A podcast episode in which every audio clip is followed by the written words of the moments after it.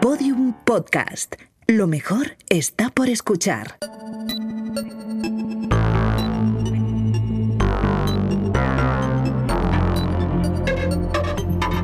La redada.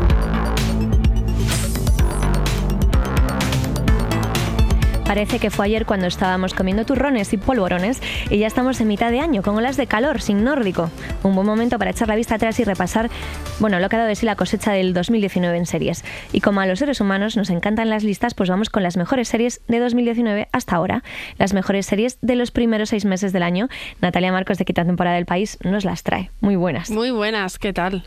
Bueno, lista subjetiva e inevitablemente injusta. Siempre, eso siempre lo recordamos porque es que si no, claro, luego se nos echan encima a la gente. Pero ¿cómo no está esta? No está mi serie ¿cómo? favorita, es la mejor del Claro, mundo. claro, aquí ele- Pues, elegís vosotros. A ver, claro, las cosas son así. No, y también lo que nos da tiempo a ver, porque hay muchas series que están muy bien, pero no las puedo ver. Y como hago la lista yo, pues bueno, así Pues es ya la vida. está, ya está, si, si no, hacer una lista vosotros y ya está, Claro. y punto. Vale, en el número, ¿esto va por orden? Pues bueno, eh, más o menos. O sea, Sí, más o menos. O sea, ¿se puede decir que el número uno es la que tengo aquí primero anotada? venga, pues sí, yo creo que sí. Venga, vale, pues la primera es Chernobyl. Que bueno, que es un fenómeno ya a nivel mundial. Ya hicimos Sí. un podcast de Chernobyl que se ha colocado como la primera serie más, eh, más valorada, En IMDB, sí. que es ba- bastante fuerte porque ha desbancado a series como Juego de Tronos, como Los Soprano, etcétera, etcétera. Sí, sí, sí. Ha sido bastante loco, pero además nos ha pillado así como por sorpresa, ¿no? Además estábamos viendo todos Juego de Tronos y de repente estaba... Nos estábamos recuperando del final de Juego de Tronos y apareció Chernobyl para ponernos contentos. Sí, bueno, para hacernos sufrir mogollón. Bueno, Porque, contentos, contentos a nivel a nivel de Sí, a espectadores. nivel de buah, lo que estoy viendo, pero sí. Obviamente lo que sale no es una cosa que te provoque felicidad. mogollón. Pero sí, la verdad es que es casi una serie de terror. Sí, es un poco... Sí, eso, yo, yo empecé a verla tampoco sin saber muy bien... Empecé a verla llevada por la presión social casi, porque a mí el tema me echaba un poco para atrás porque sufro así personalmente con estas cosas. Pero claro, había que verla. Y no sabía muy bien qué me iba a encontrar y, y digo, pero, pero, ¿qué es esto? O sea, estoy todo el rato tapándome los ojos con esta gente que va por esos pasillos y que, que están pasando esas cosas. Eso, esos niños en el puente con el viento dándoles... O sea, no. Bueno, esa escena del puente es que es Lo brutal. del puente, los pelos de punta. Bueno, Tampoco en fin. hace falta mostrar mucho para que esta serie Exactamente. impacte. Eso es lo que Hay escenas ahí muy buenas. eso es lo que demuestra esta serie, ¿no? Que no hace falta monstruos ni cosas así para dar miedo, pánico y terror. Bueno, HBO está esta serie que últimamente HBO a mí me está encantando lo que está sacando. Sí. Vale, eh, la siguiente es Fleabag.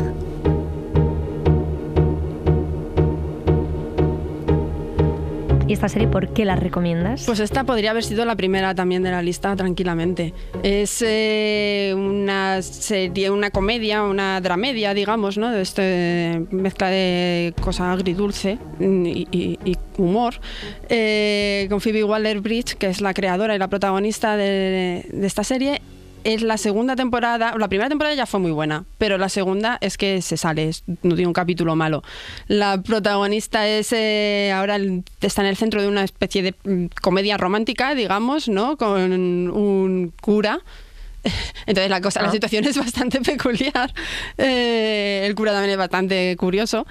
Eh, y además tiene la gracia de que esta serie rompe la cuarta pared constantemente. Entonces la protagonista te, te está hablando al espectador y está jugando con tu complicidad, ¿no? Entonces es como que te hace guiños, te hace comentarios y hace que, que casi te sientas incómodo de estar viendo su vida y de ver su intimidad y, y todo lo que piensa, estar metido en su cerebro. Y aquí es que bueno, en la segunda temporada es que te hace te, te lle- lleva ese- esa ru- ruptura de la cuarta pared al extremo. Además de que vuelve a ser súper divertida y que tiene momentos dramáticos muy, muy chungos también, es muy, muy oscura a la vez. Y, además tiene Andrew Scott, que es el cura, que lo borda, está Olivia Colman, está Christine Scott Thomas, es, es genial. Y Vale. son seis capitulitos de media hora. En Amazon. En Amazon tenéis que verla sí o sí. Vale. La siguiente es Catástrofe. Quizá haya sido una irresponsabilidad tener descendencia. Vale. Tú eres alcohólico. Tu madre es una sádica empedernida. Mi padre no se acuerda ni de mi nombre. Fergal, bueno, no le han diagnosticado nada, pero es obvio. Bueno, que- como veis es una comedia, bueno, comedia o drama, dramedia de series de seres maravillosamente imperfectos también. Sí, está, en esta lista hay muchos de esos. además está como muy de moda el género, ¿no? Este de comedia, pero a la vez con cosas así muy serias. Eh, Sharon y Rob son lo- los protas, la pareja protagonista de esta serie, que con esta temporada que creo que era la tercera o la cuarta, ya no me acuerdo, pero es la última, lamentablemente, para mí. Eh, ellos se enamoraron en, en la primera temporada, tuvieron un hijo, bueno, el amor fue surgiendo así poco a poco, el, el hijo llegó primero, o sea, cosas que pasan, y, y han ido aprendiendo a vivir con ello y es un- una relación como muy real, ¿no? Son, ellos son muy naturales, tienen sus, con mucha ironía, un humor muy, muy irónico. Y, y están llenos de defectos a la vez, que es lo que, lo que mola, ¿no? Que son personajes en los que te ves muy identificado. Y la naturalidad y la frescura son marca de, la, de identidad de los diálogos de esta serie. eh, que además de los protagonistas, de estos de Sharon y Rob, está un grupo de secundarios también muy potente y que también en esta última temporada ha tenido ocasión de despedirse como se merecen. Vale, Movistar está. Vale, en la lista de lo mejor de lo que llevamos de año, pues tenía que estar Juego de Tronos también. Y he dicho, pues no voy a poner la sintonía de entrada. Ya, qué raro. Ya, ya. No, pero mejor. ¿Has visto? ¿Has visto? Vale, pues sí, ya sabemos que Juego de Tronos ha despedido y que aunque nos haya dolido algunos el final, o más o menos, pues tiene que estar en esta lista, Jolín, porque. Jo, es lo que ha sido un fenómeno bestial, lo hemos visto todos a la vez, ahí lo hemos vivido intensamente con nuestras peleas y nuestras cosas, pero, pero lo hemos vivido como Yo creo que, que, vivirlo. de Juego de Tronos no hace falta ni que digamos nada. Podemos pasar podemos siguiente. pasar directamente a la siguiente serie. vale, pues nada, la siguiente serie que es Years and Years.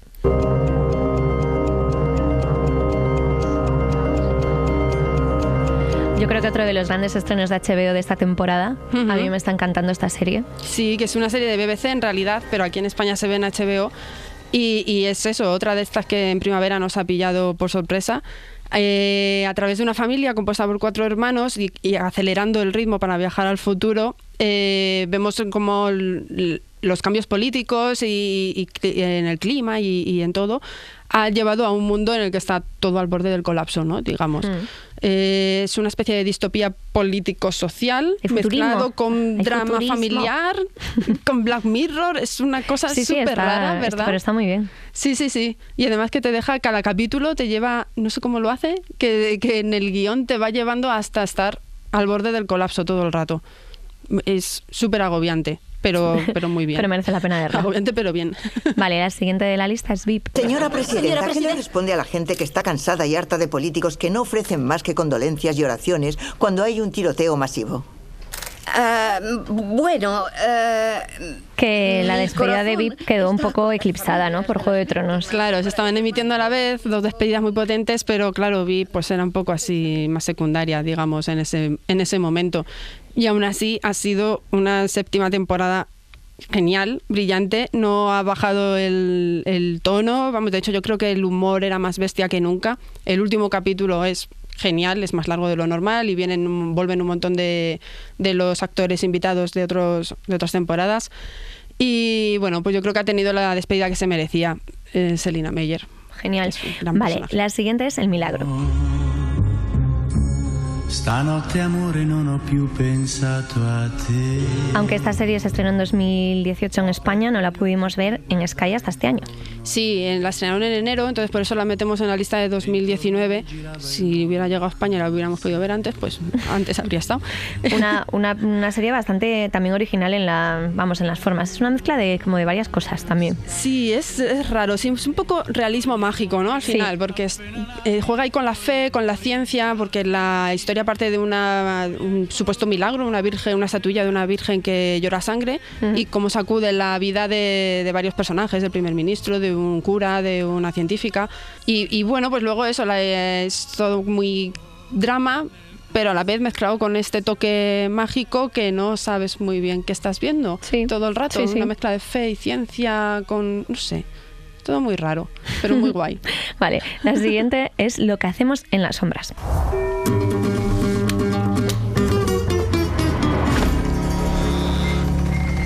Que está basada en la película de 2014, pero que Sí. la serie es cierto que casi ha superado a la película, ¿no? Para mí es mejor. He visto la película hace poco para prepararme para la serie, de hecho, y, y con la serie me río mucho más.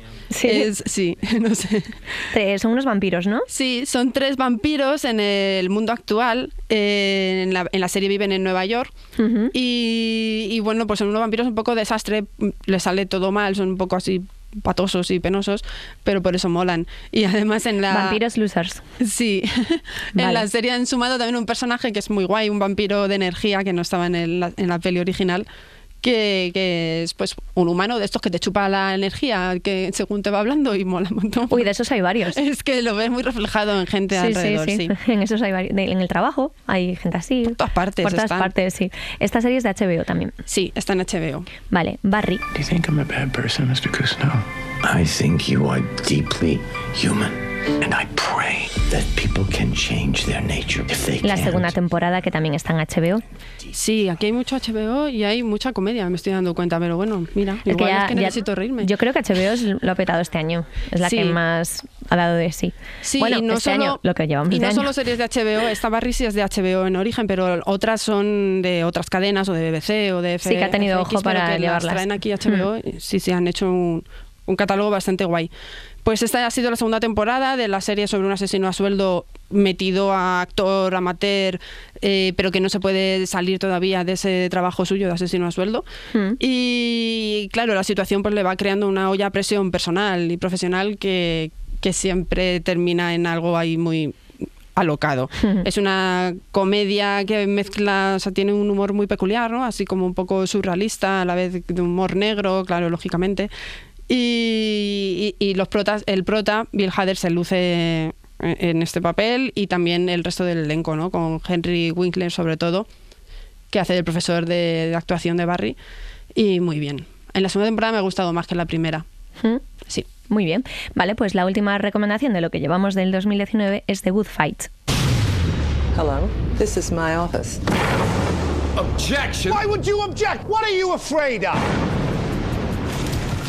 Que bueno, ya hemos hablado de ella aquí repetidamente, somos muy fanses ambas. Sí. Es verdad que ha tenido ahí un personaje esta temporada que a mí me ha sacado de quicio, que es eh, el interpreta el abogado El- este de El de Michael Sin. el de Michael Singh. Sí, pero estaba ahí para eso. Entonces, Sí, cuando ya es entiendes verdad. que está para eso, ya todo bien. Pero vaya, sigue siendo una de las series que mejor refleja la política estadounidense y, sí, bueno, y el mundo todo actual, ¿no? Este tan loco, además, como es- que se ha ido volviendo loco, que no sabes lo que es verdad y lo que es mentira, y los abogados, pues ahora juegan con eso también. Y, y es eso, en, la- en esta temporada, esta tercera temporada, se ha vuelto un poco más loca, más rara, Hmm. pero también el mundo se ha vuelto así, entonces, bueno. Claro, va en la línea. Claro. De todas formas, dudé mucho qué serie poner en estas posiciones, pero bueno. Eh, en fin, ha ganado el Good Fight. ha ganado el litigio. Vale, muy bien. Pues nada, Natalia Marcos, muchas gracias. Bueno, yo tengo aquí varias recomendaciones apuntadas. Sí, Así que bueno, aunque sea una lista de lo mejor del año, pues también es una lista que os puede servir para, para coger alguna idea y para ver alguna serie este verano. Así que nada, un abrazo, hasta otra. Hasta otra. Chao. Bueno, pues hasta aquí el podcast de hoy, pero antes de marcharnos, mensajes. La importancia de un mensaje no viene dada porque sea un mensaje de tu jefe un sábado o un mensaje de tu pareja a las 4 de la madrugada o los mensajes que te pueda mandar tu madre, por ejemplo. No, un mensaje importante de verdad es el que tiene para vosotros Julio. Julio es la voz que suena al final de todos los capítulos de la redada. Hacedle casito. Mensaje importante. Hacedle caso. Dale, Julio. Todos los episodios y contenidos adicionales en laredada.com. Síguenos en Twitter arroba redada y facebook.com barra laredada podcast. Este era Julio.